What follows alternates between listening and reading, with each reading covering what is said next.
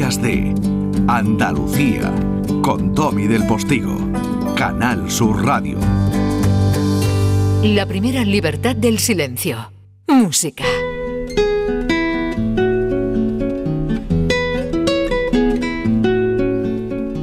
Y capítulo 3, mi querido maestro Gil de Galvez. 10 menos cuarto pasadillas de la mañana, hay que decirlo en este tono, porque aquí estamos como saliendo al patio de los leones. Efectivamente, Domi. Tú no, tú puedes hablar más alto. Bueno, es que me estaba poniendo un poquillo en ambiente. bueno, estamos aquí con el tercer capítulo del alambrismo, que no es más que, digamos, esa tercera eh, parte histórica de todo lo que fue eh, las composiciones de los compositores que se inspiraron en la Alhambra, tanto españoles como de fuera, que quedaron prendados de, de ese monumento nazarí y de todo la leyenda y todo lo que estaba alrededor de, toda esta cuestión arábigo-andaluza. ¿no? Estamos escuchando una pieza de Ángel Barrio que fue el último que ejerció, digamos, lo que se denomina el granadinismo, musical. Pero es que eh, un crítico de Londres definió esta cuestión que, mm, digamos, este arroyo de la Alhambra de Barrios eh, lo tocó eh, para Falla en la misma Alhambra, en la casa de su padre, el Polinario, eh, para definir eh, eh, el agua que corría por esas acequias tan maravillosas que tenemos allí. ¿no? Lo cuento un poco para situar este tercer periodo hacia el año ya 1920. Pero antes me gustaría que los oyentes eh, escucharon una de las últimas piezas del segundo periodo que ya está a caballo y es una transición, ¿vale?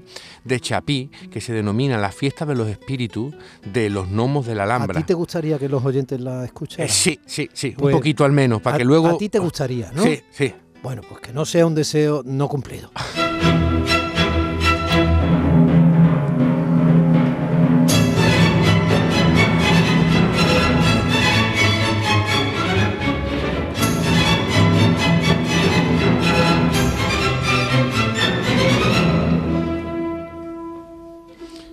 fijaros que suena un poco, para los oídos una mejilla más entendido, se parece a, mucha música de Borsa, a la sinfonía séptima, octava, novena, que la mm. compuso después de esta pieza, la novena. Pero es que Chapí estudió mucho la música de cámara de Borsa y entonces se oye bastante, ¿no? Borsa es Dvorak. Efectivamente, Dvorak. Yo cuando me enteré de eso me pareció fascinante.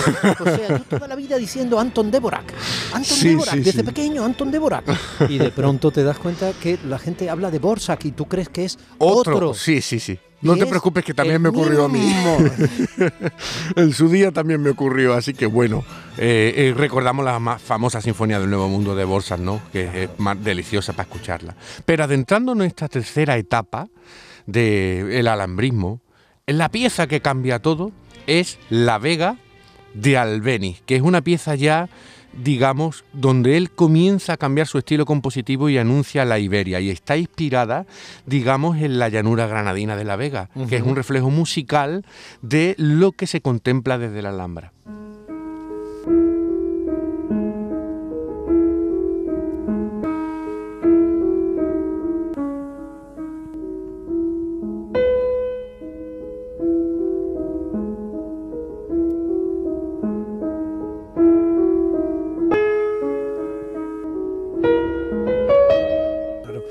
Todo el mundo escucha la, la, la ginopedía de Satie.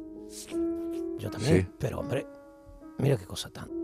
Claro, es que, es que mm, tenemos que conocer. Sí, ten en cuenta que Albeni estudió. Yo estoy viendo los chopos ya. Sí, Albeni estudió en la escuela Cantorum igual, igual que Satie en París. Entonces, claro, aquí está. Y hoy vamos a ir en esta línea, ¿no? Eh, fíjate que Debussy, cuando yo Albeni tocar esta pieza en, en, en París, eh, le dijo que tenía que ir a Granada como fuese, ¿vale? Pero no, me extraña, eh, ¿eh? claro, pero el pobre la no capacidad de evocación de, estas partituras. recordemos que estamos en el capítulo 3 del alambrismo con H. ¿Hasta qué punto influyó toda la mitología alrededor de ese edificio único y maravilloso que es la Alhambra en las composiciones y en la cultura musical del siglo XVIII, XIX, Sí, sí, sí. Una alhambra que todos los oyentes tienen que saber que en este momento estaba habitada, estaba eh, vivía gente dentro del recinto Claro, de la alhambra. claro, ¿eh? pasaba igual, eh, que nadie se pelee con los agravios, ¿no? Pero en la Alcazaba malagueña también, hasta muy entrado el siglo XX, la gente habitaba toda la falda de la... Bueno, en realidad, El recinto, sí. en realidad, Las cuando eran huertas. palacios, parte del pueblo habitaba las faldas de esos palacios. Claro, O sea Claro. que en realidad palacios o fortalezas, ¿no? Depende. Sí. La Alhambra era un palacio, sí, la Alcazaba era una fortaleza. efectivamente. Por tanto, la, eh, la población vi- Alcazaba almeriense también. también. La población vivía, vivía ese monumento No, de una las manera distinta. De, de Goitisolo, o sea, del barrio de La Chanca y también de los aledaños, o de, de Goitisolo, no, perdón, de... Ay, eh, Goitisolo lo reflejó en su novela La Chanca, pero me refería, ya me vendrá a la cabeza. Sí, sí, sí. Bueno, pues con Debussy, que no pudo visitar nunca la Alhambra, eh, eh, digamos que también se inspiró en la Alhambra, en diferentes fotografías. Una de ellas, la más importante, fue la que le envió Manuel de Falla de la Puerta del Vino.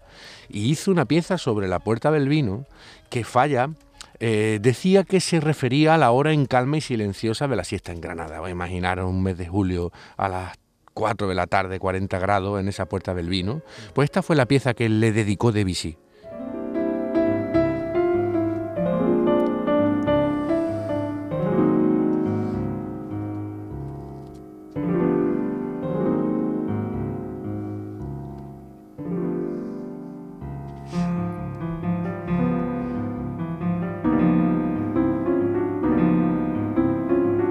Una maravilla de pieza. Bueno, Debussy Yo me- no, no precisa. Perdóname a Carlos Pérez Siquier, ¿vale? Que Sí. se había ido, es un referente fundamental, ¿no? Y tiene su museo además. allí Sí. en. Sigue, sigue, por favor. Pues fíjate que la pieza que hizo Debussy, ¿no? Me estaba diciendo ahora mismo nuestro realizador, dice, para componer esto tiene tela, ¿no? Sin haber estado en Granada, pero es que fíjate lo que dijo Falla. Tiene algo de prodigio cuando uno comprende que esta música está compuesta por un extranjero únicamente guiado por la visión de su genio. Solo por una evocación de una foto. ¿eh? Claro. Eh, es una De pasada. todas maneras, al realizador, tú le pones, por ejemplo, cómo suena en plena carrera de Fórmula 1 un Ferrari y te, y te escribe un cuento. Sí, de bueno, 60 eso, páginas. eso es así, eso es así, porque sabe de Claro, coche. cada uno tiene su proclividad, ¿no? O sea, Así es. Bueno, avanzando un poquito, eh, eh, nos vamos a Falla. Eh, Falla hizo varias piezas inspiradas en la Alhambra. El concierto para, para clave para su amiga Banda Landowska, que llevaba muchos años detrás pidiéndole que le escribiera un concierto y cuando aterrizó en Granada, organizaron precisamente un concierto en el peinador de la reina de la Alhambra. ¿De acuerdo? Imagínate un clave allí puesto, ¿eh? con el señor Falla allí sentado y disfrutando de su amiga banda Landosca tocando piezas de Scarlatti, ¿no? Claro. Hay que situarse en ese Y en ambiente, las ¿eh? primeras filas todos los peluqueros de la ciudad. Bueno, inspirado en esto, Falla hace la pieza Siché, que es una maravilla, que dice él mismo, recordando que Felipe V y su mujer Isabel de Farnesio habitaron hacia 1730 en el Palacio de la Alhambra, imaginé, al componer esta Siché, un pequeño concierto de corte que pudo celebrarse en este tocador de la reina. ¿De acuerdo? En el interior de esta estancia está decorado de la manera que ilustró esta época.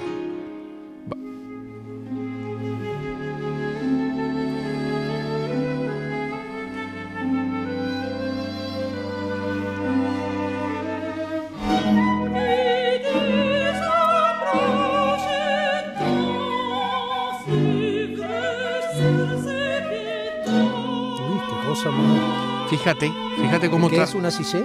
Eh, eso es- viene de las musas de la antigua Grecia. Mm. Ten en cuenta que a Falla eh, em, malintencionadamente se le ubicó como un compositor eh, no alambrista porque se le suponía que no podía, digamos, componer fuera de su más fuerte y fervorosidad creencia religiosa, ¿no? Que, eh, porque era muy católico, ¿no? Pero sin embargo hizo unas maravillosas piezas inspiradas en la Alhambra y, y- y verdaderamente es, digamos, la culmen de, de- de este alambrismo Mm. Pero no todo se queda en falla, porque tenemos a Turina, que ya sabes que es mi debilidad, y es porque es un compositor mm, pues como muy humano, muy de la vida. Me ¿no? lo has hecho redescubrir a Turina tú. Sí, sí, eh, Turina eh, fue maravilloso, ¿no? Y él compuso el camino de la Alhambra, ¿no? Como parte de los cuentos de España, ¿no? Y que él dice que, digamos, este camino de la Alhambra rememora el sueño eh, maravilloso de una mujer que observa en el camino de la Alhambra pues las cabalgatas de moro ya de apuestos guerreros y de feroces soldados de pueblo.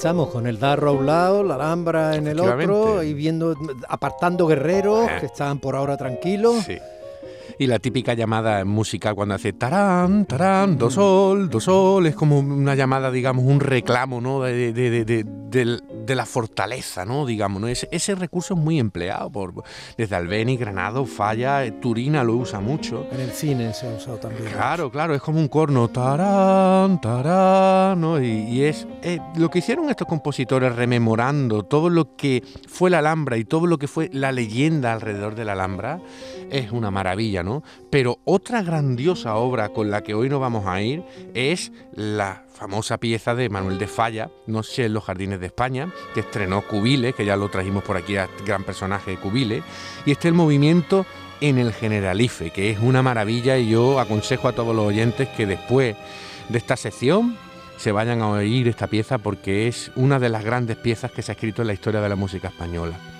Y si se pueden ir a la Alhambra, que se vayan. O, por lo menos. tienen cita previa y tal, porque tal, pues, que se vayan a los alrededores. Que vayan a los jardines del Palacio de Carlos V, los jardines de Rodadice, oh. que suban por el Darro hacia el sí, que visiten Granada. Hombre, la verdad es que tomarse una copita de vino en, la, acera del Darro, eso no tiene precio, Domi.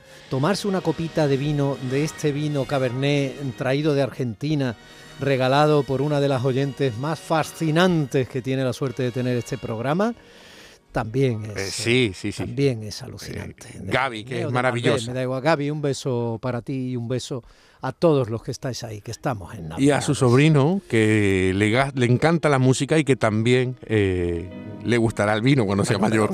Ya que vamos a llegar a Nochevieja y lo que llegamos es a las 10 en punto de la mañana. Felices fiestas, maestro. Feliz Navidad a toda Andalucía. Seguimos. Días de Andalucía con Domi del Postigo, Canal Sur Radio.